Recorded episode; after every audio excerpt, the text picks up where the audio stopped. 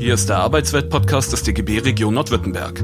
Reden wir über uns, unsere Arbeitsbedingungen, was in der Arbeitswelt passiert und was wir davon halten.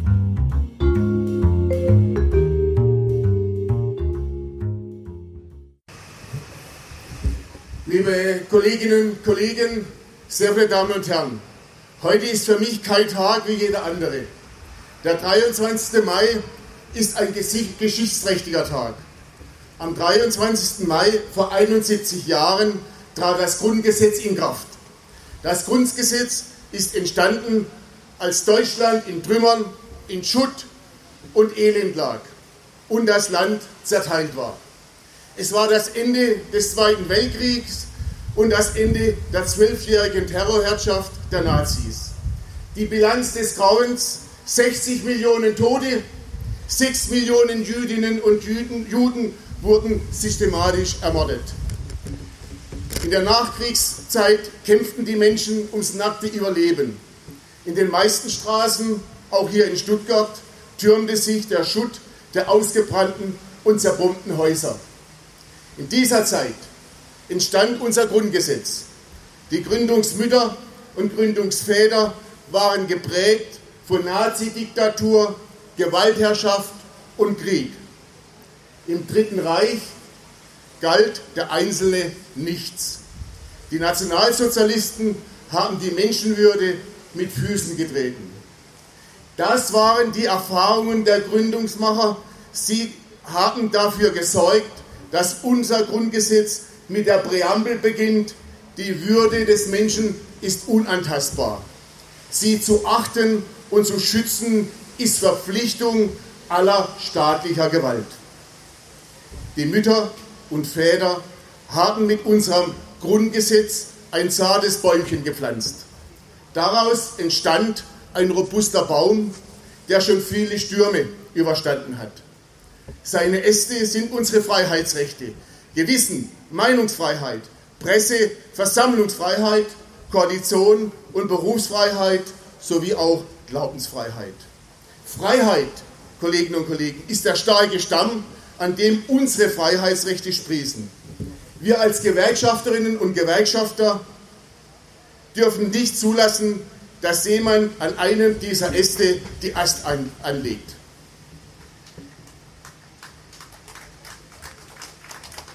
Es gab, es gab und gibt viele Angriffe auf das Grundgesetz. Im Zeichen des Terrorismus kommt immer wieder die Forderung, die Freiheitsrechte des Einzelnen einzuschränken. Im Zeichen der Flüchtlingsströme kommt immer wieder die Forderung, das Recht auf Asyl einzuschränken. Gerade jetzt erleben wir Einschnitte in unsere Grundrechte. Ausgelöst durch die weltweite Pandemie, diese stellt den, Demokrat, diese stellt den demokratischen Institutionen eine anspruchsvolle Aufgabe. Die Regierungen, egal in Bund oder in Bundesländer, standen und stehen vor schwerwiegenden Entscheidungen. Sie müssen die Freiheit des Einzelnen mit dem Wohlergehen und dem Grund Gesundheitsschutz aller in eine Balance bringen. Die verhängten Einschnitte in unsere Grundrechte sind schmerzlich, insbesondere die Einschränkung unseres Rechts auf Versammlungsfreiheit. Sie schmerzen uns Gewerkschafterinnen und Gewerkschafter besonders. Am 1. Mai mussten wir auf unsere traditionelle Kundgebung verzichten. Wir konnten unseren Tag nicht Zeit an Zeit mit Kolleginnen und Kollegen begegnen. Aber es war unverantwortlich gewesen, zu Tausenden auf die Straße zu gehen. Das Grundgesetz gibt uns auch Verpflichtungen auf. Die Unversehrtheit des Lebens ist ebenfalls eine wichtige Präambel. Jede Frau, jeder Mann, jede Bürgerin und Bürger haben das Recht auf Unversehrtheit. Wer hätte gedacht, dass wir einmal in eine Situation kommen, diese Abwägungen treffen zu müssen. Und wir müssen uns alle, jeder Einzelne, die Frage stellen, was ist jetzt die richtige Entscheidung? Welches Recht ist in diesem Fall bedeutsamer? Dort, wo zu stark in unsere Rechte eingegriffen wurde, hat das Bundesverfassungsgericht Entscheidungen korrigiert. Auch wenn das Bundesverfassungsgericht nicht immer mutig entschieden hat in der Geschichte, so wäre die Bundesrepublik ohne diese Legislative eine andere Politik. Ohne, diese, ohne dieses Gericht hätten die Parteien mehr Macht, die Bürgerinnen und Bürger weniger Freiheit und die Minderheiten weniger Rechte. Vor allem, Kolleginnen und Kollegen, den Minderheiten ging es schlechter. Den Armen dieser Gesellschaft, den nicht ehelichen Kindern, den Pazifisten, den Homo- und Transsexuellen. Liebe Kolleginnen und Kollegen, sehr geehrte Damen und Herren, Demokratie ist nicht irgendwann vom Himmel gefallen und dann ist sie einfach für immer da. Demokratie muss man lernen und leben und das immer wieder aufs Neue und das jeden Tag. Demokratie lernen beginnt in der Schule und endet nicht mit dem Einstieg in das Berufsleben. Es gibt Menschen, die meinen, die Demokratie ist nicht mehr als eine Kiste, in die man alle paar Jahre einen Zettel hineinwirft. Doch Demokratie ist viel mehr, als alle paar Jahre mal wählen zu gehen. Tatsächlich, Deutschland ist eine stabile Demokratie mit Millionen von Menschen, die sich für Demokratie einsetzen, an ihrem Arbeitsplatz, in ihrer Freizeit, im unmittelbaren Umfeld. Und genau deshalb ist aus dem zarten Pflänzchen ein starker Baum geworden. Aber wir dürfen nicht nachlassen und unaufmerksam werden. Wir dürfen die Warnsignale nicht ignorieren. Rechtsnationale, Reichsbürger, Antisemiten und sogenannte Verschwörungstheoretiker nutzen die Gunst der Stunde. Sie verbreiten Propaganda und Hassbotschaften. Der DGB und seine Mitgliedsgewerkschaften rufen alle Demokratinnen und Demokraten zur Wachsamkeit auf.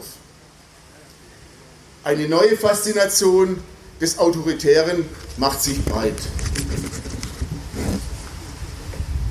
Das Verächtlichmachen der demokratischen Institutionen, die Wiederbelebung des Nationalistischen, Fake News und gefühlte Wahrheiten nagen an den Grundfesten. Die gefühlten Wahrheiten drohen dauerhaft an die Stelle von überprüfbaren Fakten zu treten. Wer es nicht glaubt, braucht nur einen Blick auf die Kommentarspalten bei Facebook werfen. Hass, Häme und die Härte vieler Online-Kommentare gehen doch spurlos an unsere Gesellschaft und oft an uns persönlich nicht vorbei. Die Grenzen zwischen Sagbaren und Unsäglichen schwindet zusehends. Oft stelle ich mir die Frage, interessiert sich im Netz noch jemand für die Wahrheit? Der aggressive Ton gegen Fakten und eine gleichzeitige Suche nach Sündenböcke ist unverkennbar. Die Appelle an die niedrigsten Instinkte werden lauter und schriller. Und mancherorts wird Wahrheit nicht mehr nur absichtlich gefälscht, sondern viel schlimmer, sie scheint gar nicht mehr zu zählen. Ich kann nur davor warnen, Bewegungen wie Widerstand 2020 zu unterschätzen. Wer auf die Corona-Demos geht, muss sich im Klaren sein. Den Rednern geht es nicht um die Freiheitsrechte.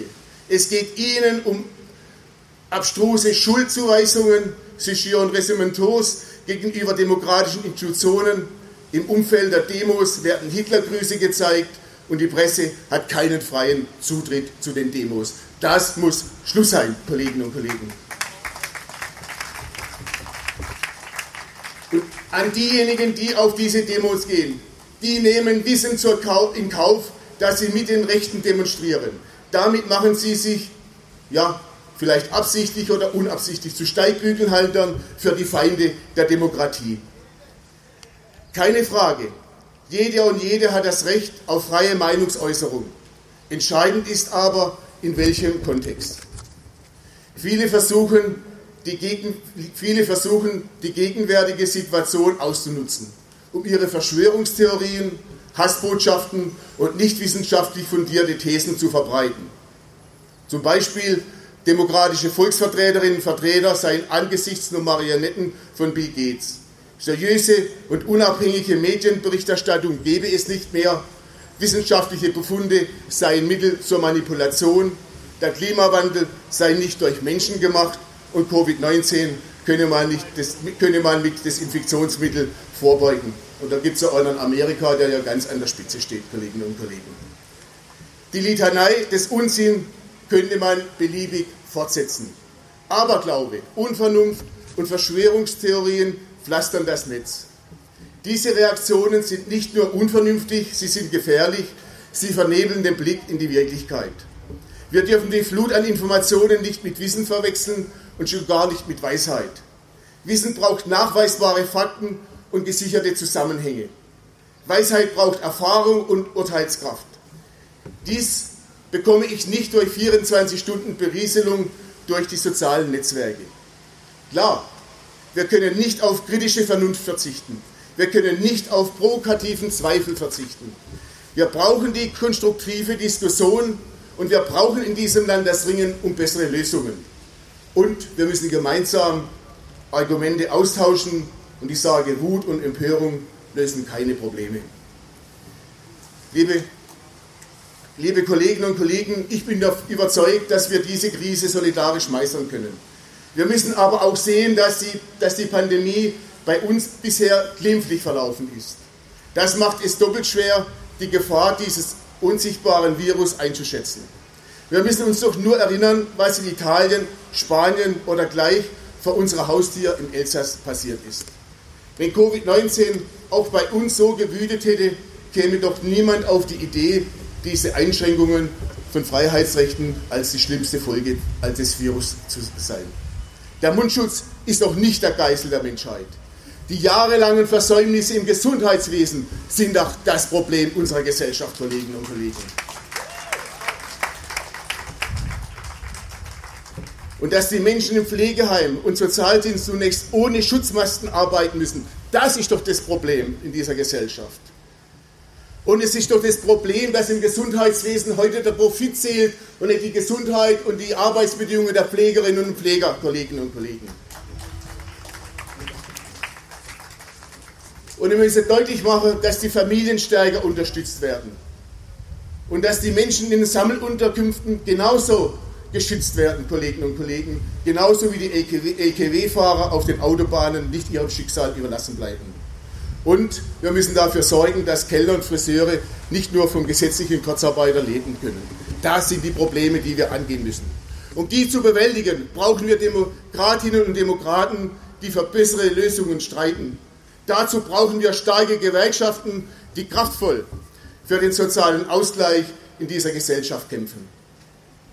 Auch in der Krise werden wir Gewerkschafterinnen und Gewerkschafter unserer Verantwortung gerecht. Wir reden nicht nur von Solidarität, wir setzen uns da dafür ein. Unser, unser Engagement war nicht erfolglos. Wir haben erreicht, dass das Kurzarbeitergeld aufgestockt wird. Nicht so früh, wie wir es uns alle gewünscht hätten, aber es hat stattgefunden. Wir haben erreicht, dass das Arbeitslosengeld verlängert wird. Wir haben mehr für Mütter und Väter erreicht, die wegen Corona nicht zur Arbeit gehen können. Und wir haben mehr Mieterschutz erreicht und wir haben die Bonuszahlung für die Beschäftigten in der Pflege erreicht. Und wir haben Verbesserungen für die Beschäftigten auf den Schlachthöfen erreicht. Wir engagieren uns für die Auszubildende und Studierende, damit Corona ihnen nicht einen Strich durch ihre Zukunftspläne macht. Wir pochen darauf, dass nicht nur den, in den Betrieben, sondern auch den Beschäftigten geholfen wird. Und wir werden dafür sorgen, dass die Heldinnen und Helden der Krisenbewältigung nur nicht jetzt abgefertigt werden. Solidarität und Sozialstaat ist in aller Munde. Selbst die Arbeitgeber loben den Sozialstaat über den grünen Klee. Aber ich sage ja deutlich, nichts haben die Arbeitgeber uns geschenkt. Wir mussten alles, alles abbringen, was wir heute am Sozialstaat haben, Kolleginnen und Kollegen. Und wenn ich augenblicklich an die Diskussion um die Grundrente denke, im Bundestag, gerade in den letzten Tagen, treibt es mir die Zornesröten ins Gesicht. Noch nicht in Kraft und schon will man verschieben oder gar die Grundrente in Frage stellen. Es geht doch gerade in der Frage der Grundrente um die Heldinnen im Krankenhaus, um den Helden im Wasserkraftwerk. Es geht um den Busfahrer und es geht um die Kassiererin im Lebensmittelladen, Kolleginnen und Kollegen.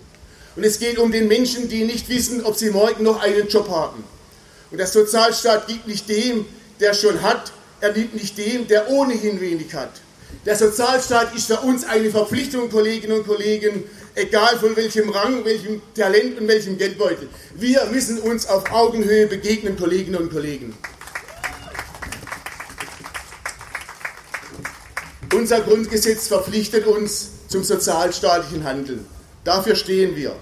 Der DGB und seine Mitgliedsgewerkschaften haben dieses Land mitgestaltet. Ohne Gewerkschaften, sage ich euch, würde dieses Land anders aussehen. Und ich behaupte, nicht besser. Kolleginnen und Kollegen, gerade heute müssen wir uns an unsere historische Verantwortung erinnern. Vor wenigen Tagen haben wir den 75. Jahrestag der Befreiung von Krieg und Nationalsozialismus erinnert. Diese, dieses Erinnern ist untrennbar mit unserem Grundgesetz verbunden. Die Aufarbeitung unserer jüngsten Geschichte war lange und sie war langwierig und auch schwierig. Wir, Gewerkschafterinnen und Gewerkschafter, bekennen uns zu unserer Verantwortung. Nie wieder Krieg, nie wieder Faschismus, das ist eine Verpflichtung für uns Kolleginnen und Kollegen, so wie wir hier stehen. Kolleginnen und Kollegen und sehr verehrte Damen und Herren, unser Land kann diese Krise meistern, wenn wir solidarisch bleiben, wenn wir für eine gerechte Verteilung sorgen. Die Kosten der Krise dürfen nicht nur nicht, dürfen nicht bei den Armen abgeladen werden, während der Staat die Lufthansa Milliarden rettet und unternehmerischen Einfluss verzichtet. Wir können die Krise meistern, wenn wir die Grundrechte hochhalten, wenn wir Europa stärken und mit unseren europäischen Nachbarn solidarisch sind. Davon bin ich überzeugt und dafür lohnt es sich auch zu kämpfen, tagtäglich. Ich bedanke mich für eure Aufmerksamkeit.